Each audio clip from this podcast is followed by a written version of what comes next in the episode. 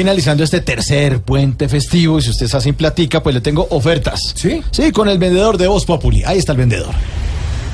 Muy, pero muy buenas tardes, tengan todos, todas. Y el resto aquí llegó José Jesús Jaramillo, más conocido en el mundo del comercio como José Jesús Jaramillo. Y para los que no me conocen, no me distinguen o no saben de mi existencia, soy un vendedor ambulante, vagabundo y errante tan efectivo, tan efectivo, pero tan efectivo, que le vendí un trapo limpio a un vendedor de Vivecien.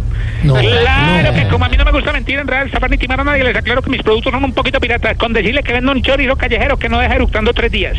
y a propósito de chorizo oído, pues lo que vengo ofreciendo lo mejor de la culinaria callejera. Por aquí le tengo el plato de aquello que es por lo que ganó Peñalosa la alcaldía de Bogotá, de arepa. No se quede sin comer el chunchullo tipo proceso de paz, deja un saborcito amargo. Le tengo también la sobrebarriga tipo Colombia con tanto reinsertado, llena de nervios. Y por último, pruebe la morcilla tipo paz con el LN, larga, negra y enredada. Bueno, eso fue todo por hoy. Recuerden que lo que necesite, consígalo. Papá.